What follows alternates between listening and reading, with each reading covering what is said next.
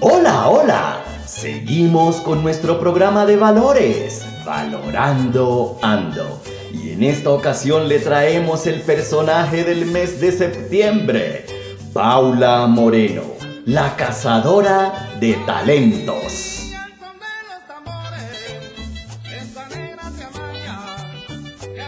En Colombia hay cientos de líderes que trabajan silenciosamente en sus comunidades durante años. Sus esfuerzos, sin embargo, a veces se diluyen por la falta de apoyo y casi nunca figuran en los grandes titulares.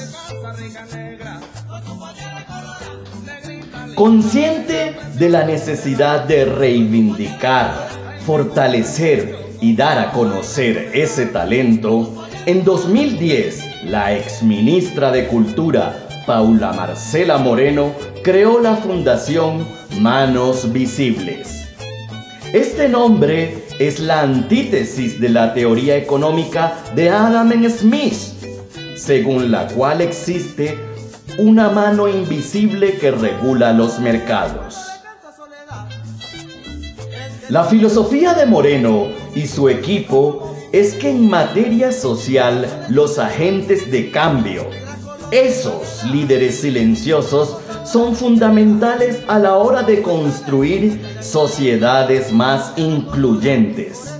Por eso, el objetivo de la organización es capacitar a jóvenes de sectores vulnerables, mujeres y comunidades afro, de distintas partes del país.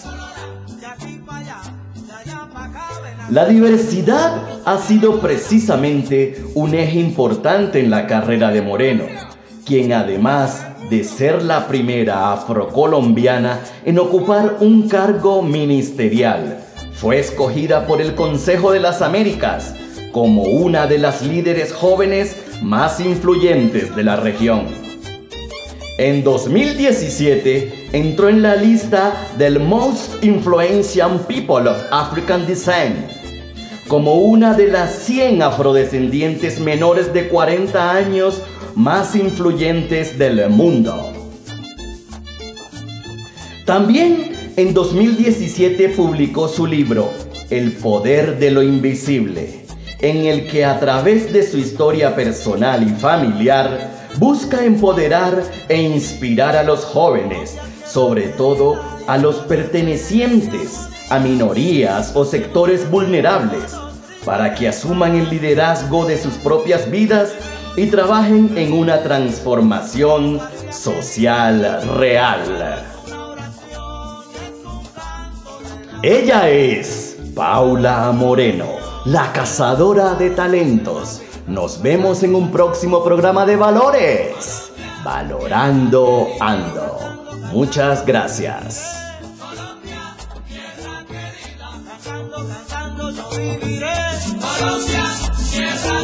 Cantando, cantando yo viviré.